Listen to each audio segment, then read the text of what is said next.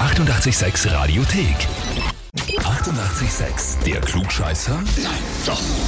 Der Klugscheißer des Tages. Und das spielen wir heute mit der Julia aus Reisdorf. Für dich folgende Nachricht. Ich möchte die Julia zum Klugscheißer des Tages anmelden, weil sie wirklich sehr viel weiß und bei ihr Schmerzmittel nicht Mexalen heißen, sondern nur von Paracetamol die Rede ist. Ja, Schreibt uns der Stefan, der Ehemann.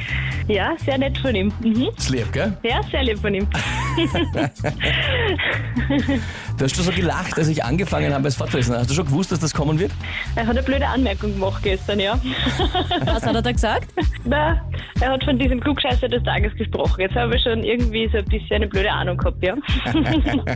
Und jetzt ist es soweit. Die Frage ist, stellst du dich der Herausforderung? Okay, ja, dann probier es. Und zwar, heute hat ja Alexander van der Bellen Geburtstag. Der wird 75 Jahre alt. Ja? Und da schauen wir gleich aufs Jahr 1944, sein Geburtsjahr, und die Musik aus der Zeit. Ja, welcher Künstler der folgenden drei war 1944 schon in den US-Charts vertreten? Antwort A, Buddy Holly.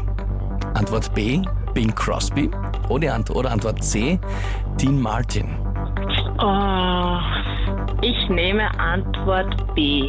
Bing Crosby. Aha. Spannend. Aber ich bin mir sehr unsicher, ich habe keine Ahnung. Aber für das, dass du dir unsicher bist, bist du sehr zielstrebig auf B zugesteuert. Und liebe Julia, zum Glück, Ja? das ist auch vollkommen richtig. Oh Gott sei Dank.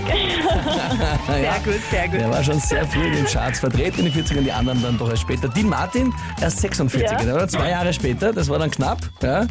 Auf jeden Fall heißt das für dich, du bekommst den Titel Klugscheißer des Tages, bekommst eine Uh. Urkunde und ganz stolz für zu Hause das 886 klugscheißer -Heferl. Wow, super. Das heißt, ich habe gewonnen. Jawohl. Kannst du den Kaffee schmecken lassen im Und klugscheißer diesen, diesen Titel darf ich mir jetzt äh, geben lassen von meinem Mann. Genau, kannst du dann vom Stefan überreichen lassen, in den Lebenslauf reinschreiben, einrahmen und aufhängen. Kannst du alles damit machen? Was sagt ihr? Wer müsste sich ja auch die Urkunde vom Klugscheißer des Tages einrahmen und aufhängen? Gleich anmelden online Radio 886 AT. Die 88,6 Radiothek. Jederzeit abrufbar auf radio886.at. 88,6. 886